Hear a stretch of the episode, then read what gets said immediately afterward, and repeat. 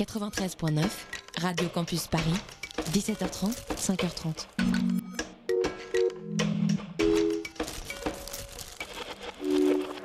Il est 19h et une quarantaine de secondes, l'heure de la matinale sur Radio Campus Paris.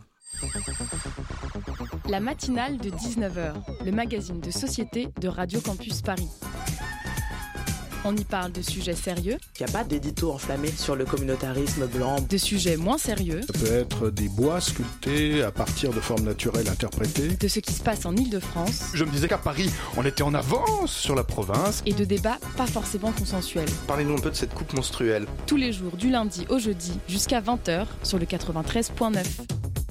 À partir de quand peut-on dire qu'on a touché le fond euh, Il peut paraître difficile de répondre à cette question du haut de notre cocon de bobo, gaucho, islamo, écolo, journalo et tous les autres termes pseudo-élitistes qui finissent en haut. Mais tout de même, à quel moment est-on assez perdu dans sa vie pour dire qu'on a touché le fond? Prenons un dommage collatéral de Parcoursup qui se demande s'il a un avenir, euh, par exemple dans le cinéma. Soyons fous, quand il n'a ni licence de cinéma, ni BTS d'audiovisuel, ni les couilles assez molles pour se rabaisser à étudier dans un système aussi inégalitaire qu'une école privée, on peut dire qu'au bout d'un semestre à traîner en licence de philosophie sans jamais avoir compris comment écrire Nietzsche parce que parce que parce qu'il s'en fout et bah les errances de cet étudiant déchu dans son canapé au demeurant confortable relèvent plus d'une séance de torture mentale que de Netflix and chill. Dans ces moments-là, il vaut peut-être mieux assumer qu'on a touché le fond, qu'on a perdu tous ses repères et qu'on a besoin d'aide pour remonter la pente. Ce serait plus judicieux que de maintenir que tout va bien au risque de devenir un une mauvaise caricature du dépressif de Danny Boone. Sachant qu'en plus le dépressif de Danny Boone est une très mauvaise caricature. Sachant que encore plus, euh, encore en plus, Danny Boone lui-même est une très mauvaise caricature d'exilé fiscal. Réflexion complètement hors sujet, mais il me plaît de le rappeler. Cette réflexion n'aurait pas été vide de sens si elle n'avait pas été balayée par Emmanuel Macron. Ah Manu, mon meilleur ennemi, mon ange de la télé-libéralité, mon Dark Vador du capitalisme sauvage. Parce que oui, alors que je vous tanne depuis maintenant quelques 1370 signes pour savoir à quel moment on peut dire qu'on a touché le fond, voilà que j'apprends qu'il a rencontré Laurent Vauquier lors d'un entretien privé en marge du nouveau débat entre le président et les maires de la Drôme dans le cadre donc du, du grand débat national. Et là, quand un mec est tellement désespéré, mais en même temps déterminé à maintenir son cap de président des riches, sans jamais vouloir demander de l'aide à toute personne plus à gauche que lui, qui va jusqu'à organiser une rencontre avec Laurent Vauquier, le seul bisounours de droite qui a été élevé en garde alternée par Nicolas Sarkozy et Marion Maréchal Le Pen, c'est qu'il doit nous couver un burn-out idéologique, une maladie dans le genre, je sais pas. En tout cas, une chose est sûre, quand un animateur radio est tellement inspiré que ses références sont Danny Boone et Laurent Vauquier, c'est qu'il a vraiment touché le fond.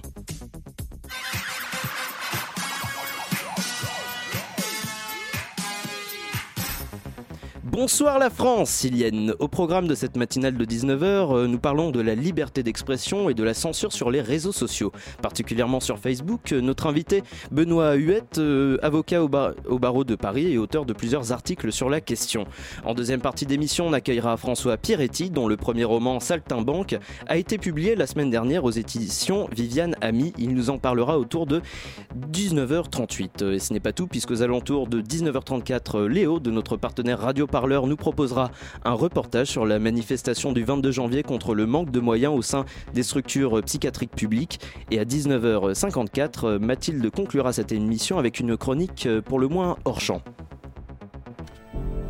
Manille aux Philippines.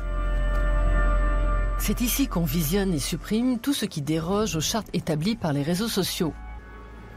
Officiellement, ces employés ne travaillent pour aucune entreprise américaine. Ignore. Ignore. Delete. Delete. Ignore. Ignore. Manille est le plus grand dépotoir au monde de déchets numériques. La question qu'on s'est posée, c'est pourquoi précisément les Philippines?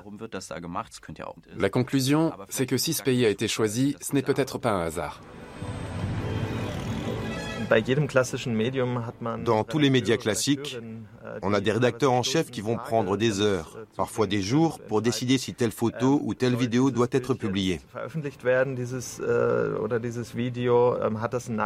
Ils vont jauger sa valeur informative, voir si elle fait l'apologie de la violence, s'il faut protéger des personnes qui apparaissent à l'image. Cette décision, les modérateurs de contenu la prennent en une poignée de secondes. On ne peut pas revenir 20 ans en arrière et se dénumériser pour repartir à zéro. Il faut plutôt réfléchir à la façon dont on peut réorganiser les réseaux sociaux et s'interroger sur nos comportements, sur les responsabilités qu'on cède à une poignée d'entreprises privées qui peuvent avoir des conséquences délirantes.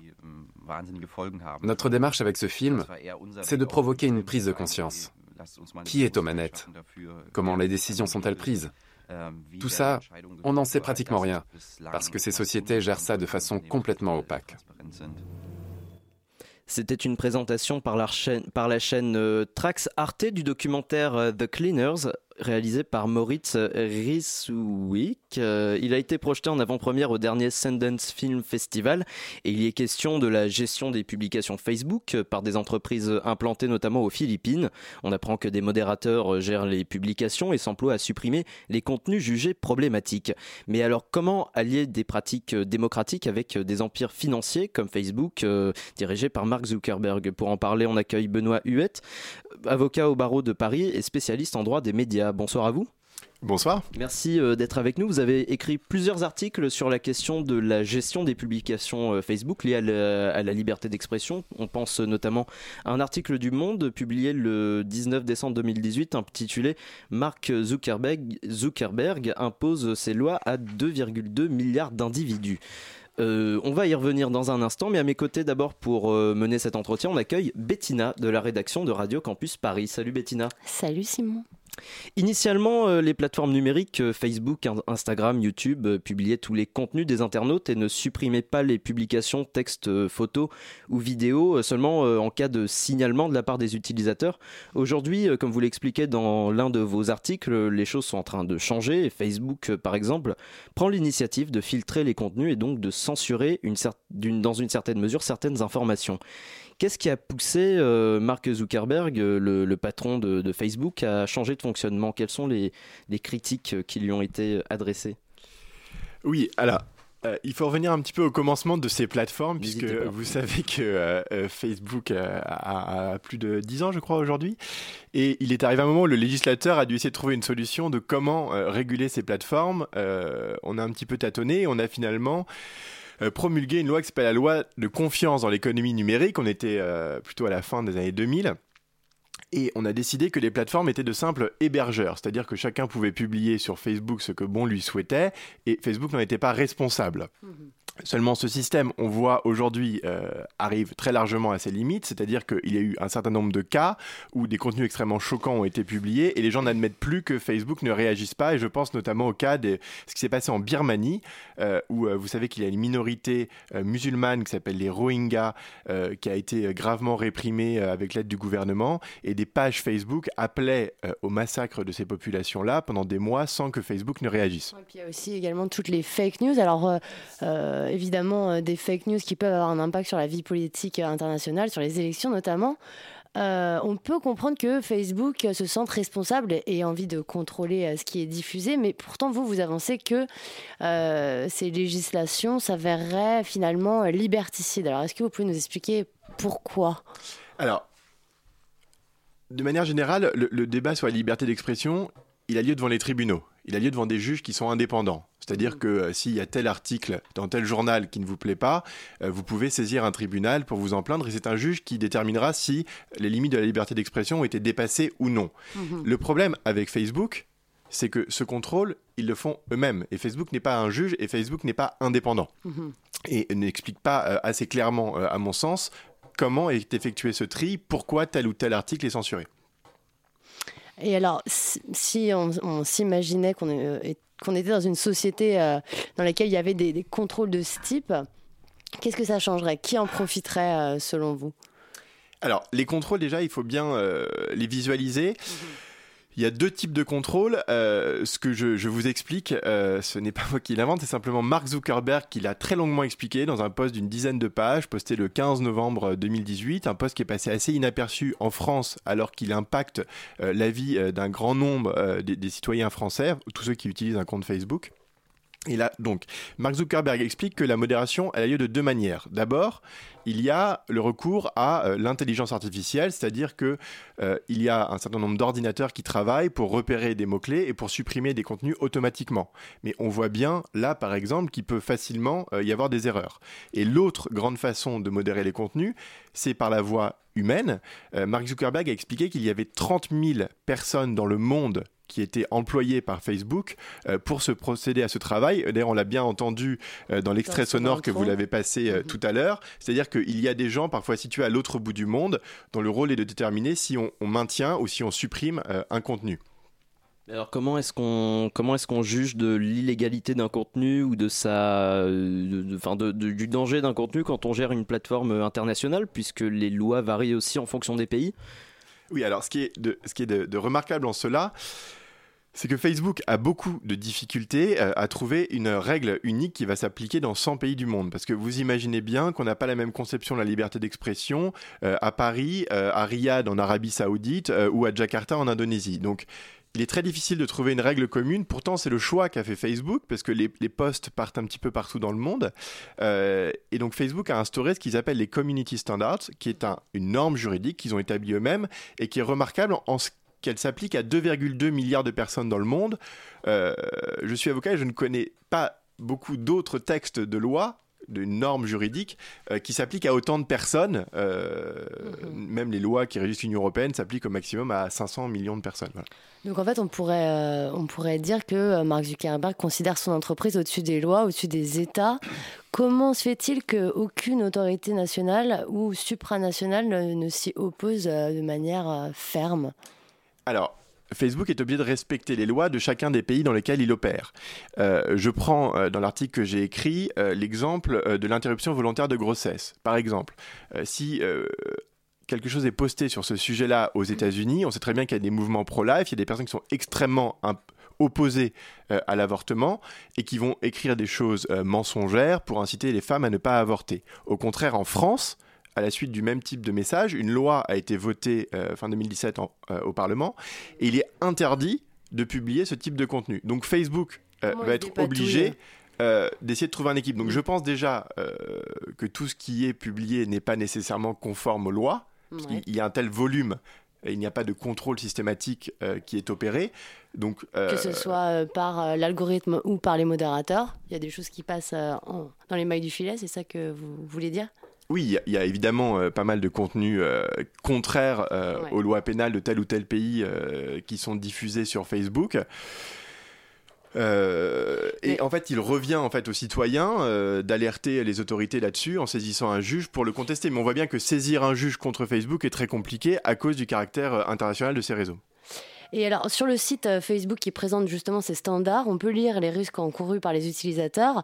Et notamment, je cite, Nous pouvons par exemple avertir une personne d'une première infraction, mais si celle-ci persiste à enfreindre notre règlement, nous pouvons limiter sa capacité à publier du contenu, désactiver son profil, et lorsque nous pensons qu'un contenu représente un réel risque de préjudice physique, euh, ou une atteinte directe à la sécurité publique, nous pouvons également en informer les autorités.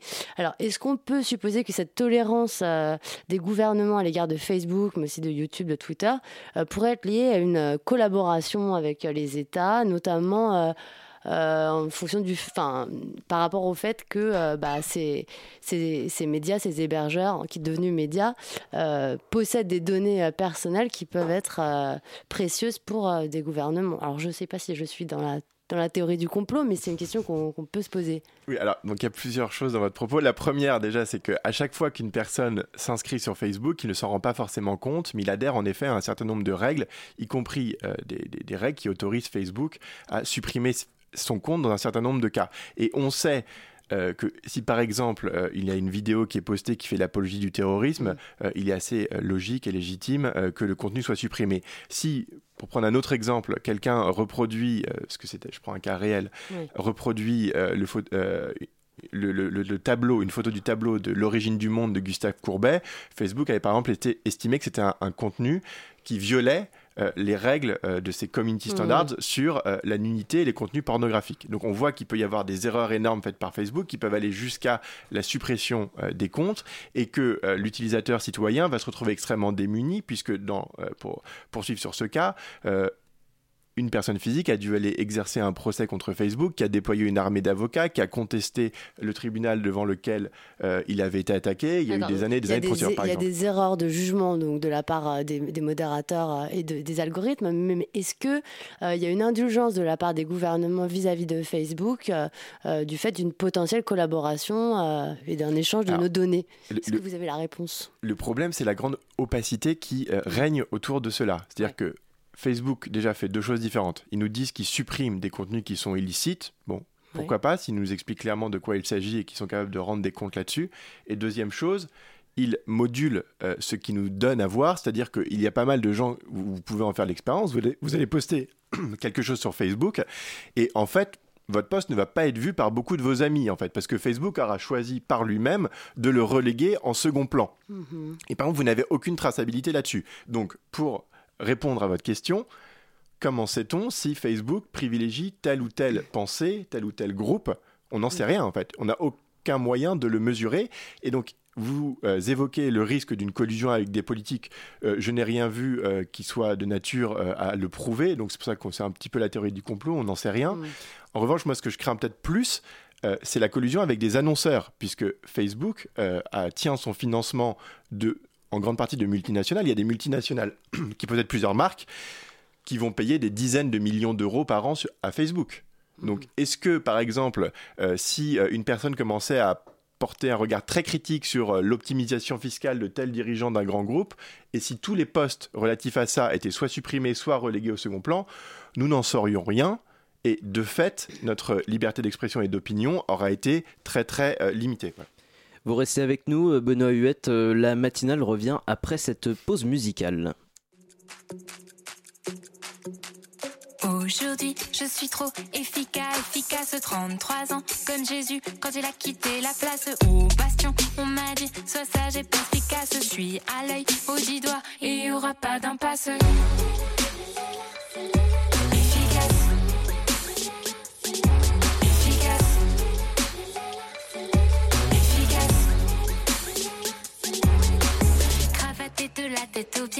Suis des chiffres animés sur un écran de PC dans une boîte au placé. Mon boss est juste à côté, il dit de continuer. Et comme je suis engagé, je continue à frapper. L'heure est au fric et au blé, faut multiplier les poignets. Quoi qu'il se passe à côté, j'ai pas le temps d'y penser. Tout plein de bonne volonté, je suis un type à croquer, intelligent et doué. Je me dois d'être efficace.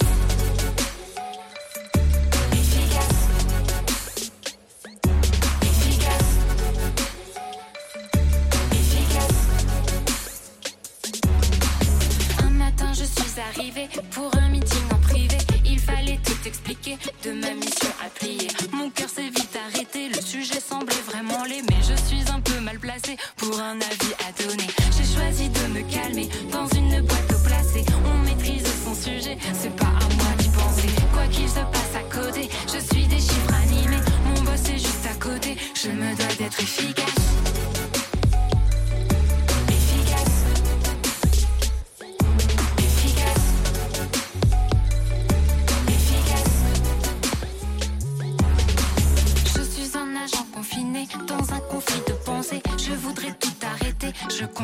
à frapper. Un jour je me suis levé, je voulais tout arrêter. Mon boss m'a bien regardé. Vous n'avez pas le choix, vous devez continuer. Je veux vous voir efficace.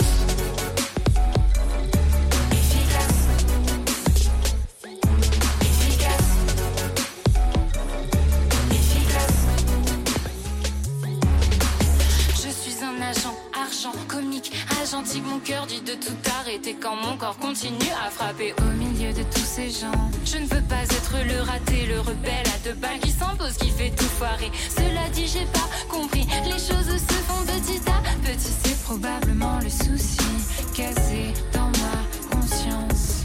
Je suis un petit point qui soi-disant fait avancer la science. Il y a plus de 1000 grammes dans un crâne. Il y a plus de 1000 grammes dans un. Il y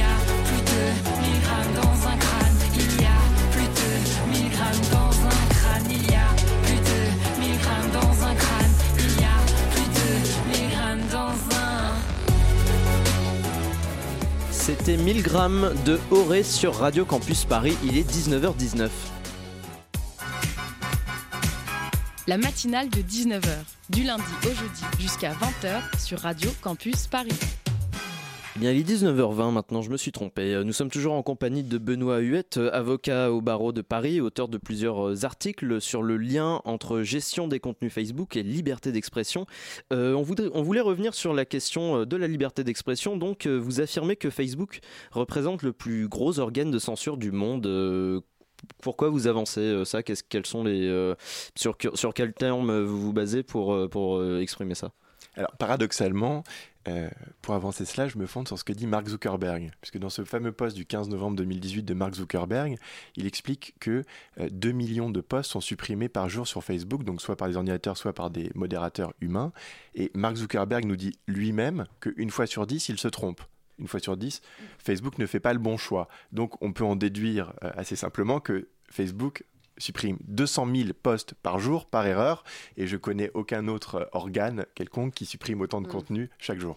Et alors justement pour, pour pallier à ces erreurs, euh, ils ont décidé euh, de, euh, de, créer une cour d'appel qui sera donc mise en place d'ici la fin de l'année je crois et qui permettra aux utilisateurs d'exercer un recours lorsque leur publication est supprimée s'ils le souhaitent.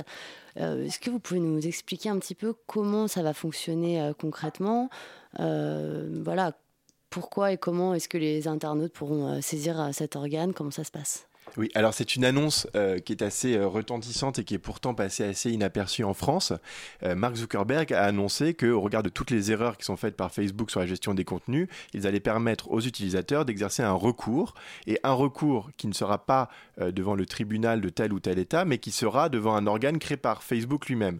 Donc c'est assez révolutionnaire dans le sens où historiquement le débat sur la liberté d'expression, il a toujours eu lieu devant les tribunaux des États. Hmm. Il n'a pas lieu devant un organe créé par des personnes. on peut se poser la question de l'objectivité d'un tribunal qui serait monté par Facebook pour jurer, juger ce qui est diffusé sur Facebook. Oui, euh, tout à fait. C'est le cœur de la question. C'est-à-dire qu'on peut euh, saluer euh, l'initiative de créer un tribunal pour exercer des recours. C'est toujours mieux que de ne rien avoir du tout. En revanche, on peut largement questionner l'indépendance de cet organe. Mark Zuckerberg nous dit qu'il veut créer les conditions de ce qu'on appelle en droit un procès équitable. Un procès équitable, c'est très simple, c'est-à-dire les personnes vont pouvoir s'exprimer librement, de manière contradictoire, avec la possibilité d'avoir des personnes pour euh, les défendre. Euh, en revanche, on se demande bien qui va payer les juges, puisque euh, ce n'est pas vous ou moi qui allions pouvoir rémunérer le juge Facebook du tribunal Facebook. Donc il est possible que Facebook trouve un moyen de ne pas faire les choses de manière trop grossière, de ne pas leur faire un chèque directement. Peut-être qu'ils vont interposer une fondation, quelque chose. On ne sait pas encore comment ça va se passer, mais on peut légitimement se poser la question de l'indépendance de ces juges. Mais justement, sur euh, l'indépendance de ces juges, comment garantir euh, la transparence d'un tel tribunal euh, que celui que propose Facebook, qui est en train de, mettre en place Facebook? Alors là, il faudra être très attentif aux annonces que va faire Facebook, c'est-à-dire que c'est à eux de nous expliquer comment ils souhaitent procéder, qui ils souhaitent désigner. On peut s'attendre à ce que peut-être des personnalités un petit peu reconnus viennent siéger dans ce tribunal pour euh, apporter une garantie d'indépendance. Actuellement, le, tribunal est euh, en réflexion. Enfin, ils sont en train de, réfléchir euh, sur le fonctionnement de ce tribunal. Mark Zuckerberg a annoncé que ça serait effectif avant fin 2019. C'est ça. Et alors on parle de décisions qui seraient contraignantes. Qu'est-ce que ça signifie? Quel genre de, de, de décision contraignante est-ce qu'on pourrait recevoir? C'est-à-dire, moi, je, je, vais j'ai posté quelque chose, il a été supprimé, je ne comprends pas pourquoi, je fais appel. au pire, qu'est-ce qui peut m'arriver? Vous posez une question très juste, c'est-à-dire que nous ne sommes pas dans la justice des États. Donc les États sont dotés de ce qu'on appelle les prérogatives régaliennes, c'est-à-dire mm. qu'ils sont les seuls à pouvoir imposer par la force une décision de justice. Lorsque l'on crée comme ça un organe de justice privée, bien entendu, euh, il ne peut rien euh, imposer. En droit, on, appelle, on a ce qu'on appelle euh, les tribunaux arbitraux qui peuvent rendre des décisions qui sont ensuite exéquaturées, c'est-à-dire admises dans le système judiciaire normal pour pouvoir être exécutées si besoin par la force. Là, dans le cas de Facebook, on va avoir une simple, un simple avis en fait qui va être rendu par un tribunal et en fait qui ne va s'imposer que à Facebook puisque la seule décision qui va pouvoir être rendue c'est est-ce qu'on supprime ou est-ce qu'on maintient un poste. Donc c'est Mark Zuckerberg qui s'engage à respecter les décisions rendues par cet organe mais par exemple à aucun moment ils ne vont allouer des dommages et intérêts ou une réparation Mais ça va se faire sur internet ou il faudra se déplacer, aller dans un tribunal euh Alors je crois que la une consultation interne à Facebook a été ouverte. Encore une fois, on peut regretter l'opacité dans la mesure où cela concerne tous les citoyens. Il y a 2,2 milliards de personnes dans le monde qui sont inscrites à Facebook et je crois qu'il il serait intéressant qu'il y ait un peu plus de, de, transparence sur ces débats. Et alors, vous avancez dans cet article dont, que nous évoquons depuis tout à l'heure que Facebook, Twitter et YouTube sont devenus des médias qu'ils ne sont plus seulement des hébergeurs. Qu'est-ce que ça change finalement euh, et dans quelle mesure est-ce que ça menace notre euh, liberté d'expression? Alors, quand je dis euh, qu'ils se transforment en médias, c'est parce qu'ils opèrent un contrôle éditorial. Par exemple, si vous allez sur le site du, du, monde.fr, c'est le rédacteur en chef du Monde qui choisit si tel ou tel article va figurer en une, va être publié, etc quand vous allez sur Facebook, en fait, aujourd'hui, c'est un petit peu la même chose. C'est-à-dire qu'il y a un tel contrôle qui est opéré sur ce que vous voyez que finalement, c'est Facebook qui opère un choix pour savoir si c'est tel poste de votre cousin qui va passer en premier ou si c'est telle pub euh, pour telle euh, marque qui va être vue d'abord. Ou par exemple, si tel poste plus euh, ce qu'ils appellent borderline dans l'article de Mark Zuckerberg, celui-là, il va être relégué tout, tout à l'arrière de votre fil d'actualité. Donc, ce que je veux dire par là, c'est que en faisant cela, Facebook devient un véritable média. Et euh, vous, vous, disiez tout à l'heure que euh, cette annonce de Mark Zuckerberg est passée totalement inaperçue en France. Pourquoi les gens euh, se désintéressent de la question alors qu'ils passent leur journée sur les réseaux sociaux, selon vous?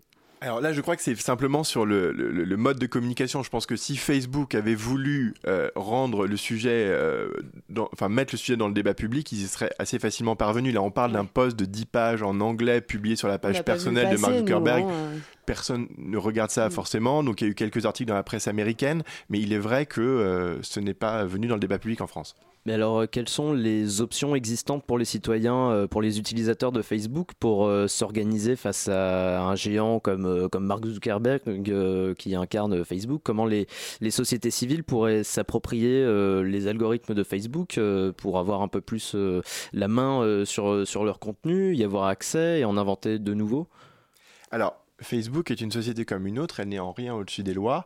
Euh, nous vivons dans une démocratie et je pense que la meilleure façon euh, pour les citoyens euh, d'agir contre cela, c'est de le signaler à leurs élus euh, pour qu'il puisse y avoir un débat au niveau politique à ce sujet et qu'on impose beaucoup plus euh, de transparence de la part de Facebook. Il y a en ce moment un débat euh, de cette nature à la Commission européenne où j'avais pu participer il y a quelques mois.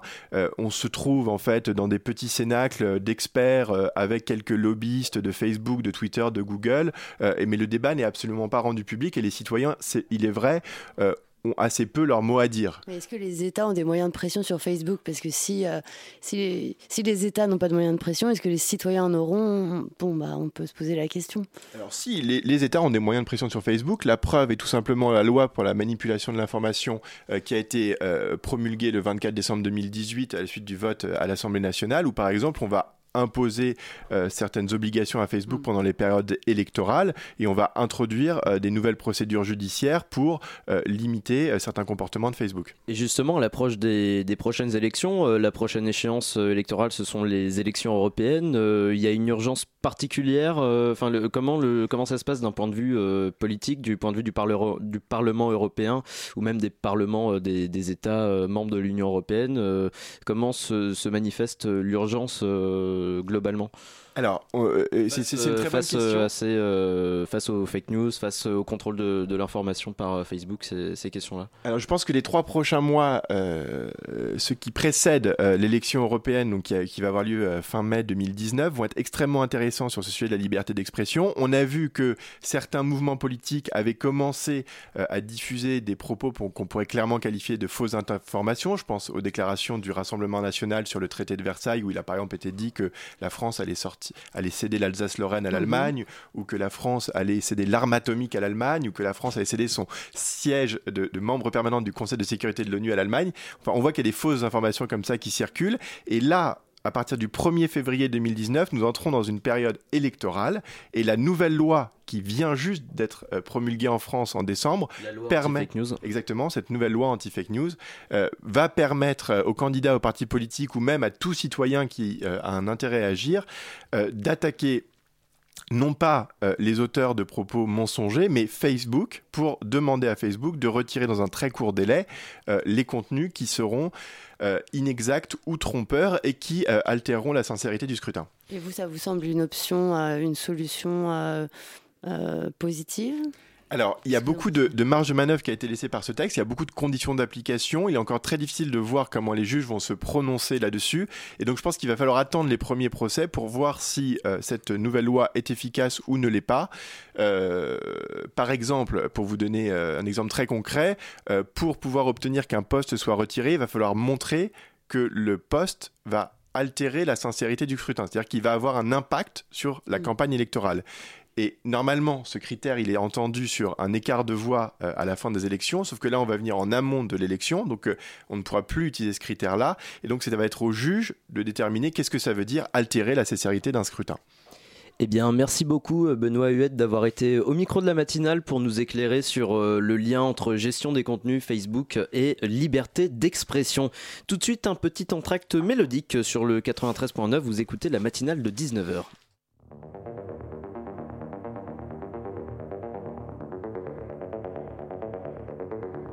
Mon cœur roule à 130 sur les routes bleues, glacées de pluie givrante au vent brumeux. L'amour hélas me hante comme le ciel pleut. La vie est aberrante, qu'est-ce que j'y peux? Cours mon cœur fou, va te dissoudre là où la foudre frappe un grand coup. Dans le feu roux, prêt à t'absoudre, tout n'est que poudre aux yeux doux. Mon cœur pente ascendante, la terre est rouge sous nos pieds.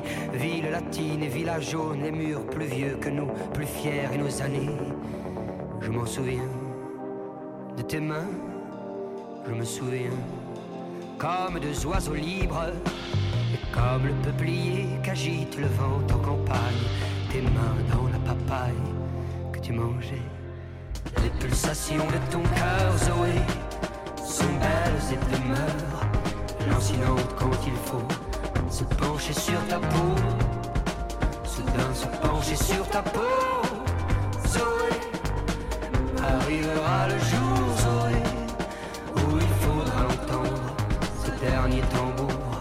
Que frapperont la tes mains tendres, que frapperont la tes mains tendres, Zoé.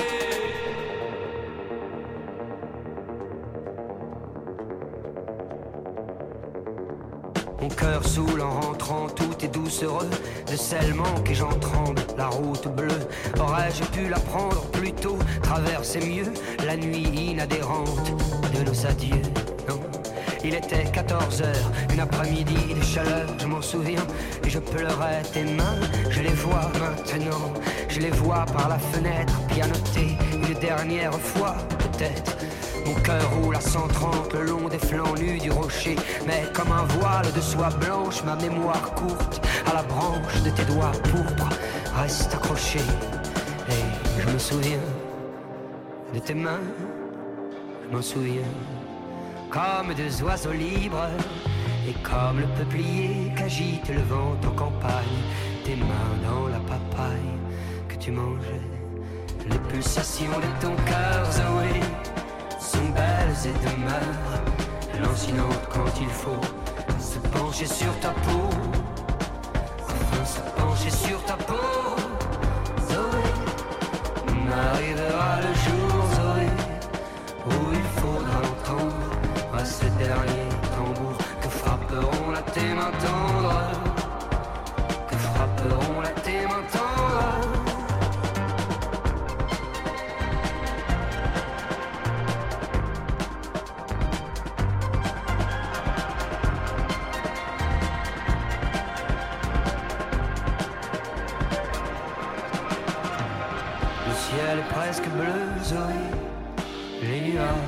d'une blancheur terrible.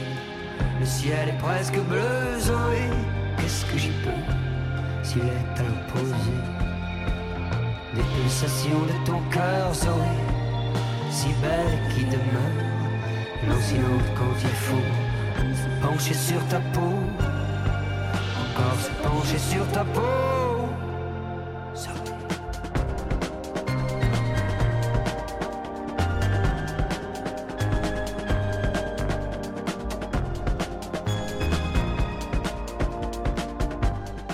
C'était Zoé de Feu Chatterton sur Radio Campus Paris. Il est 19h34. La matinale de 19h. Il est, euh, je viens déjà, je l'ai déjà dit en fait, il est 19h34. Nous sommes en direct jusqu'à 20h sur le 93.9.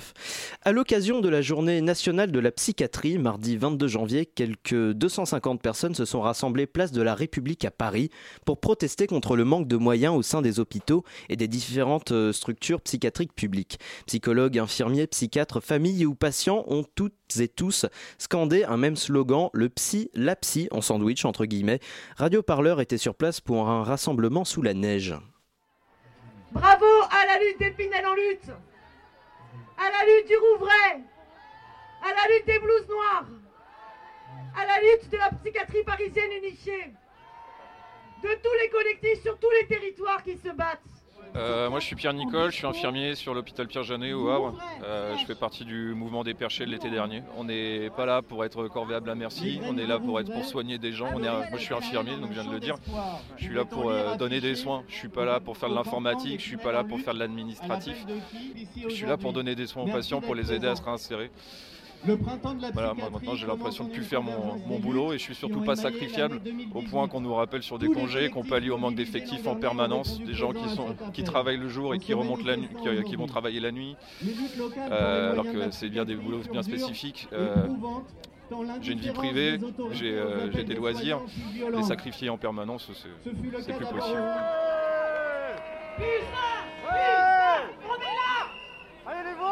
Merci, merci beaucoup. Je suis Stéphane Jaffrin, je suis euh, thésard en sociologie de la psychiatrie et par ailleurs je, milite pour le comité ONU en France pour euh, l'application de la Convention euh, des droits de l'homme de l'ONU pour l'abolition des traitements contraints en psychiatrie qui sont en France extrêmement fréquents. La contention avait quasiment disparu il y a 30 ans dans la psychiatrie française. La camisole de force, le fait de ligoter quelqu'un pendant plusieurs jours, voire plusieurs semaines, ce qui se fait couramment tous les jours en France aujourd'hui.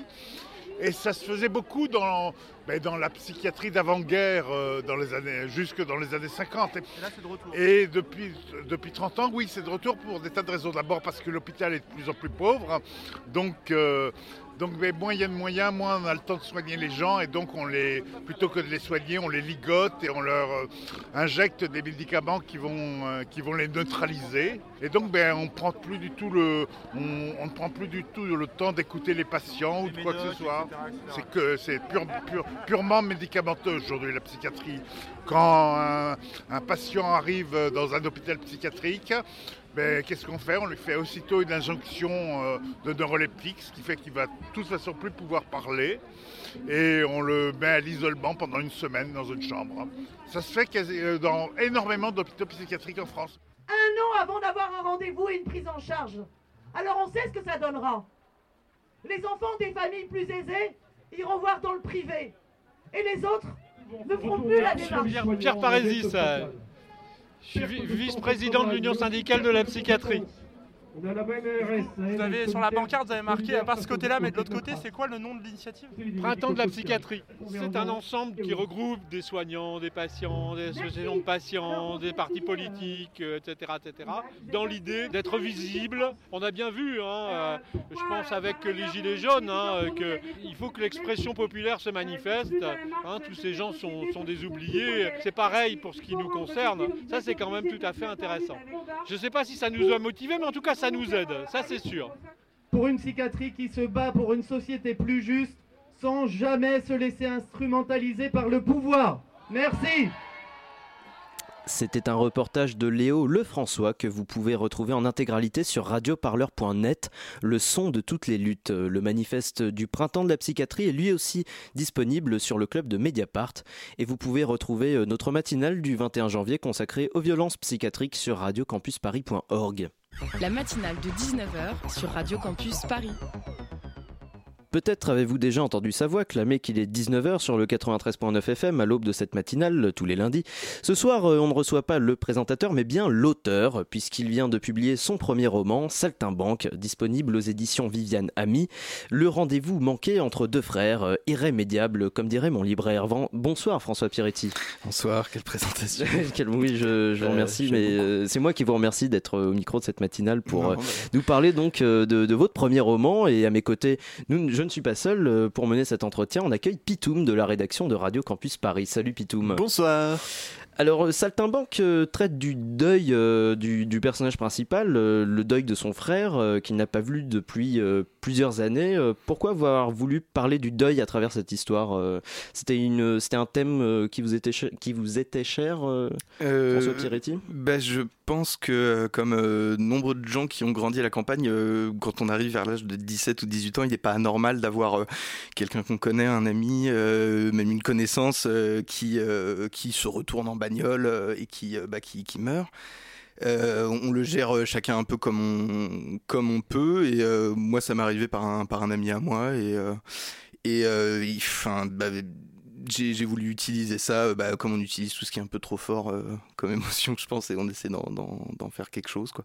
Il s'avère que c'est bien tombé parce que ça a plu à Viviane Ami, mais bon, du coup, voilà, une espèce de mort absurde qui, au final, hein, quand même un, vague dénouement. Quoi. Et vous en faites un roman finalement de 280 pages, donc, c'est. Oui, ouais, ouais, bah non, non, mais c'est, euh, c'est, ça fait partie de nombreuses choses qui m'ont, qui m'ont inspiré. J'avais envie de traiter d'un sujet comme ça parce que pour moi, c'est des sujets qui sont, qui sont importants et qui sont qui sont un peu à l'épreuve de euh, du langage que les jeunes ont entre eux, que les jeunes gens ont entre eux, ce côté un peu on n'en parle pas, etc. Moi, ça me, ça me, ça me paraissait anormal de pas parler de quelque chose qui est censé obséder de manière assez euh, aiguë. Et du coup, ouais, du coup, sur, euh, le, le, deuil est le point de départ. En tout cas, le, la mort du frère est le point de départ du roman, mais il y a plusieurs autres péripéties qui arrivent par la suite, qui sont liées, qui découlent un peu de, de, ce, de cet événement initial.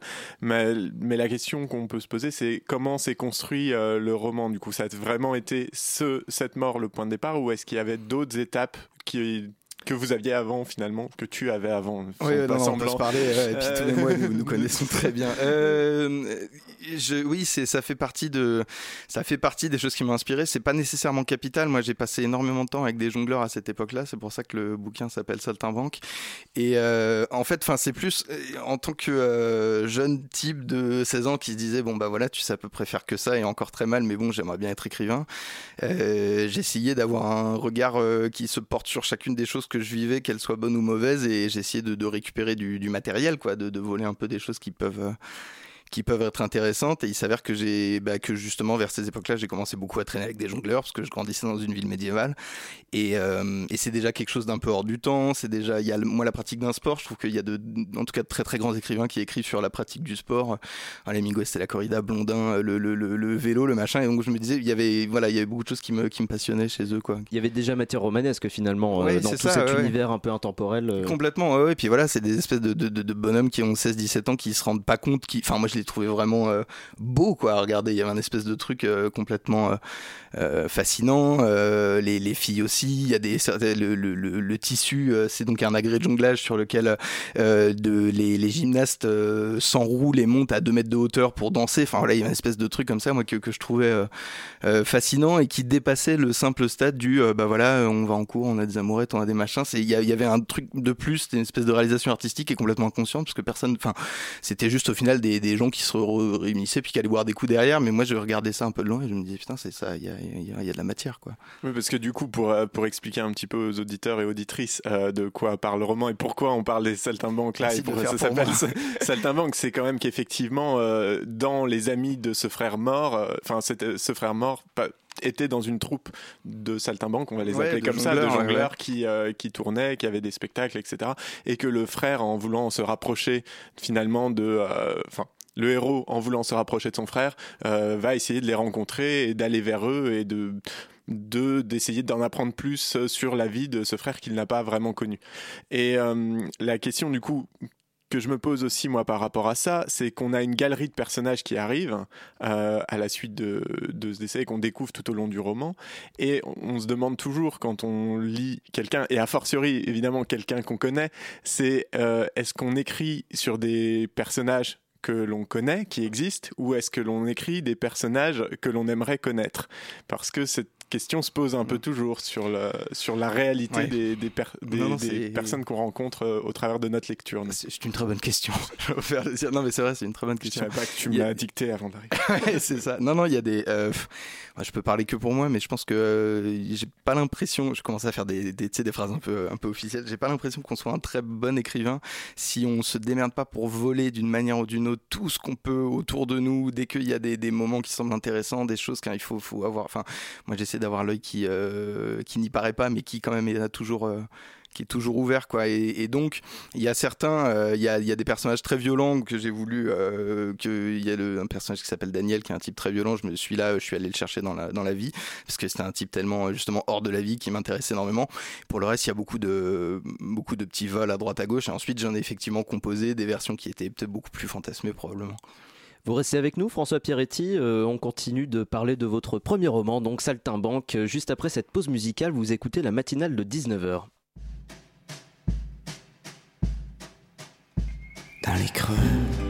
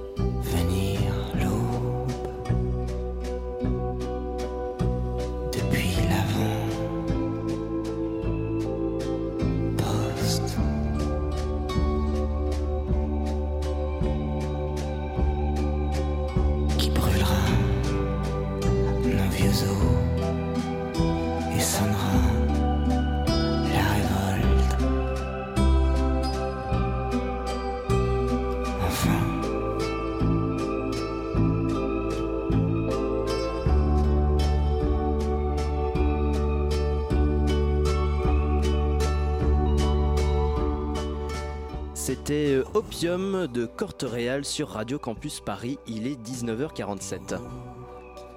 La matinale de 19h sur Radio Campus Paris. Nous sommes toujours en studio en compagnie de François Pierretti qui vient nous parler de son premier roman Saltimbanque disponible aux éditions Viviane Ami. Ça va toujours François Pierretti Très bien, Euh, très bien.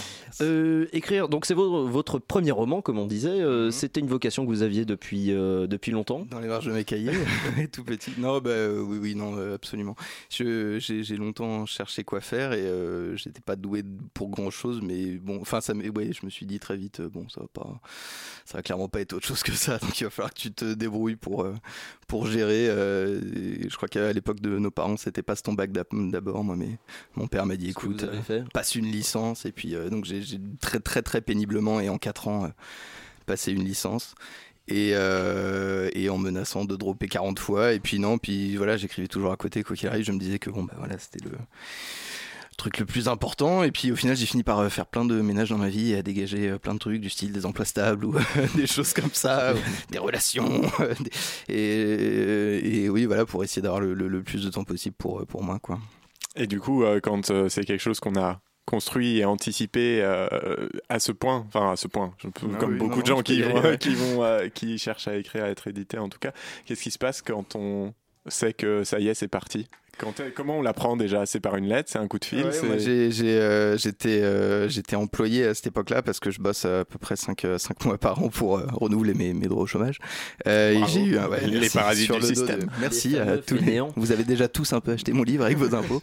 bah, j'ai reçu, ouais, ouais, bah, j'ai fait un envoi d'une vingtaine de manuscrits. Alors, j'avais vraiment pas un rond et c'était très très cher par la poste. du coup, je me suis baladé avec mon petit sac à dos. J'ai fait le tour des éditeurs de, de, de la place de Paris qui Gallimard m'a regardé avec beaucoup de mépris en arrivant. C'était un peu, un peu triste. Et puis, euh, puis non, bah, un mois plus tard, ouais, j'ai reçu un appel donc de Viviane Ami, qui est l'éditrice de, la maison d'édition Viviane Ami, au pied desquels je me prosterne et que je remercie mille fois de m'avoir édité.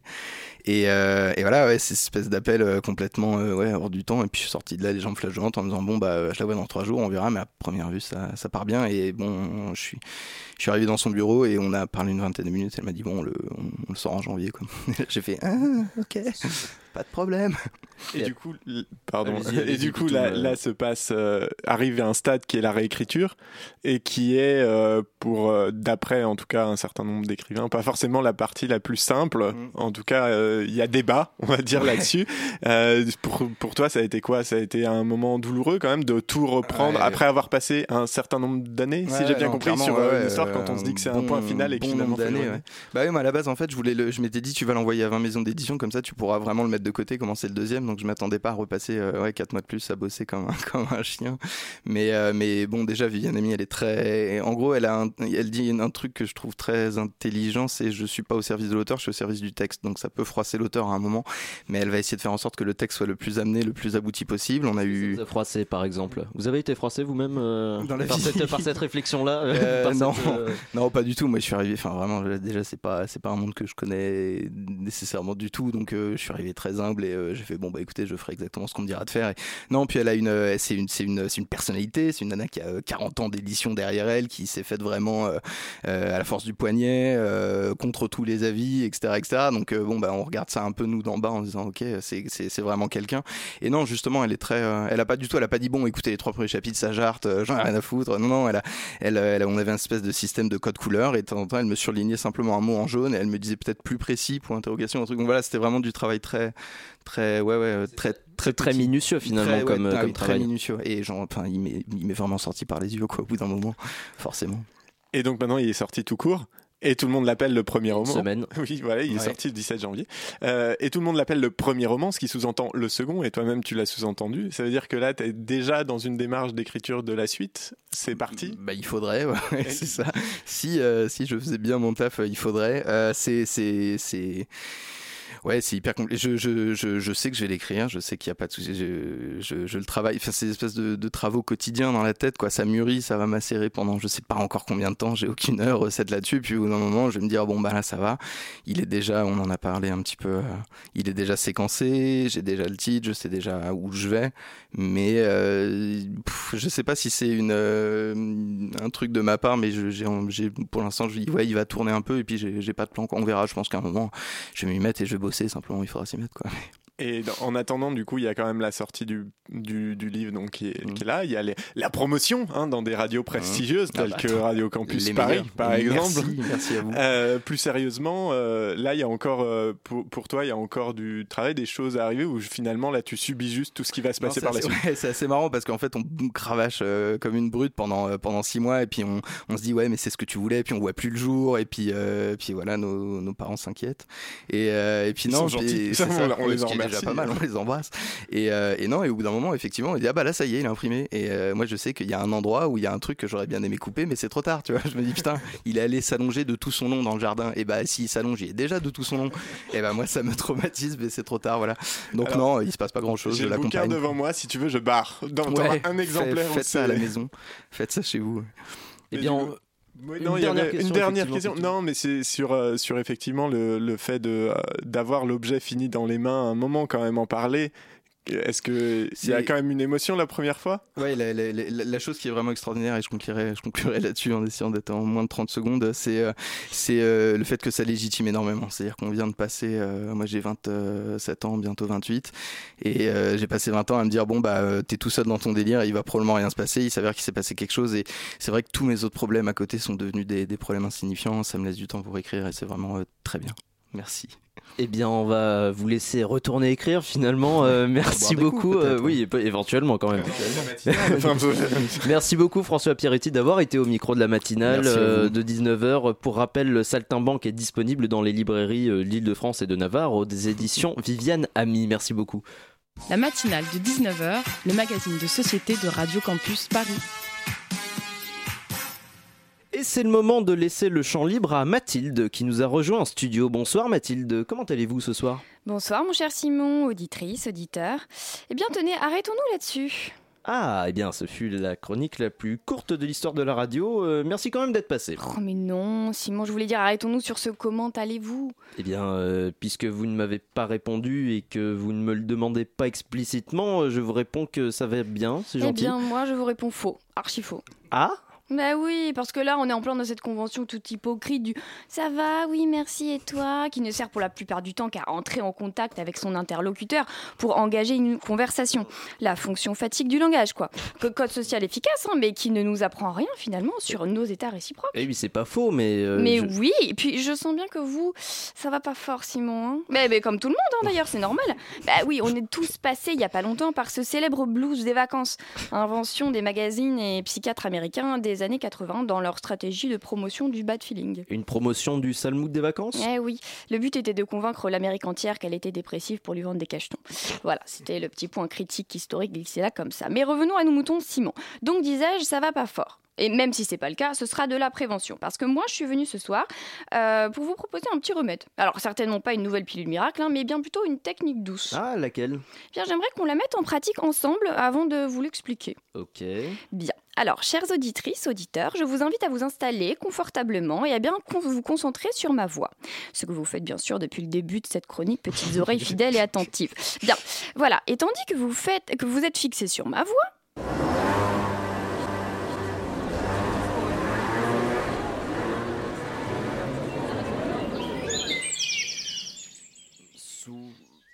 Soit, euh, mais encore oui, voilà, voilà. Toute ratée qu'elle fut, cette expérience était une tentative de hors-champ radiophonique. Mhm. Euh, je m'explique, je m'explique. Alors, d'abord, je rappelle le procédé du hors-champ au cinéma. Tout cadrage définit un hors-champ. C'est au-delà de l'image montrée à l'écran. Exemple. Un film vous montre un salon. Bon, c'est le champ. Et là, d'un coup, une femme rentre dans cette pièce par une porte. Bim, hors-champ. Alors, vous essayez d'imaginer ce qu'il y a derrière cette porte. Une cuisine, une plage, le coffre-fort de Carlos Ghosn, que sais-je. Bien. Donc, le hors-champ rajoute de l'espace à l'espace. Ou, si on suit Deleuze, philosophe de mon cœur, il ouvre sur une dimension psychologique et spirituelle, sur un vaste champ des possibles livré à l'imagi- l'imagination des spectateurs. Bon, eh bien le bruit des voitures et les cuicuis d'oiseaux que je vous ai subtilement glissés à l'oreille symbolisaient ce hors-champ. C'était une sortie du cadre de cette chronique, des murs de ce studio vers un extérieur imaginaire. Et si vous n'avez rien pu voir ou imaginer, mon cher Simon, il s'agirait de muscler votre hémisphère cérébral droit. Mhm, bien, euh, mais quel rapport avec le petit remède dont vous parliez, Mathilde? Ah bah non, euh, là c'est votre hémisphère gauche qui a besoin fessiers, mon bon Simon. Bah, c'est pourtant logique. Je vous ai montré que la technique du hors-champ, comme défocalisation et échapper vers un ailleurs, pouvait s'appliquer à d'autres cadres que celui du ciné. Bon. Et donc pourquoi pas à nos propres cadres de vie C'est un genre d'exercice de visualisation, quoi. Si les méthodes de relaxation ou de méditation vous invitent à prendre de la hauteur face à vos soucis, moi, je vous propose de prendre le truc d'un point de vue horizontal, d'élargir votre champ de vision vers des espaces imaginaires périphériques plus doux. Donc si vous avez la tête dans un copre-nuage d'emmerde, ce cadre tout pourri suppose nécessairement un hors-champ, c'est-à-dire un- une multitude d'espaces vierges à inventer tout autour. Et vous pouvez y mettre ce que vous voulez dedans, du plus réaliste au plus absurde, du soleil, des paillettes, des licornes, vous courant nu dans une clairière, je connais vos fantasmes Simon, et vous verrez que tout de suite votre réalité sera moins lourde. Et j'irai même plus loin. Ces différentes réalités que vous imaginez là, tout autour, pourraient être comme des alternatives parallèles de la matrice que vous pourriez choisir. Tenez, si au lieu de me morfondre en position fétale sous mon plaid parce que j'ai pas encore eu la fève cette année et que je suis maudite, blablabla, je décidais de sortir. Acheter la dernière galette rancie qui traîne pour me la taper à moi toute seule. Je tomberais nécessairement dessus, serais l'enfant la reine et mon année serait sauvée. Ouais, je sais, exemple dramatique, j'aurais pu vous épargner des os. Oui, mais vous êtes notre reine euh, toute l'année, ma chère Mathilde. Oh, merci Simon pour cette réplique complètement spontanée et sincère. Oui, non, non, je, de rien, je ne fais que lire. Euh, ok, je vois. Et donc, euh, on se décentre d'une situation ou d'un mood pourri en imaginant une sorte de réalité améliorée comme alternative qu'on pourrait même rendre concrète. C'est ça. Et alors, on pourrait même dépasser cette dimension idiosyncratique et élargir la technique à une échelle sociopolitique. Mais oui, mais oui. Si l'image du cadre que définit nous donne à voir nos sociétés est souvent plus dégueulasse qu'autre chose, elle suppose, elle aussi, un hors-champ des possibles, des espaces à construire, des brèches vierges dans le système, quoi. Et en les saisissant par la pensée, en leur donnant consistance comme ça, ils pourraient bien, in fine, rentrer dans le cadre du champ concret et remplacer le cadre lui-même. Voyez tous ces gilets jaunes qui saturent l'écran. La caméra est toujours mobile. Je vous laisse méditer là-dessus. Oui, parce que je suis un peu coach de vie et conseillère sociopolitique en stratégie capillotractée à mes heures perdues. Je vous laisse ma carte et le soin d'enchaîner sur ça comme vous le pourrez, mon bon Simon. Bonne fin d'émission. Eh bien, ça tombe bien puisque ce bonne fin d'émission conclut cette matinale de 19h. Merci à Mathilde pour cette chronique. Merci aussi euh, Bettina et Pitoum pour leur co-interview. Merci à Léo de Radio Parleur pour son reportage, Adèle à la réalisation et bien sûr, encore une fois, Bettina à la coordination de cette émission. Émission que vous pourrez retrouver en podcast sur radiocampusparis.org ou sur notre page Facebook, la matinale de 19h. On revient lundi même heure. Bonne soirée cordialement.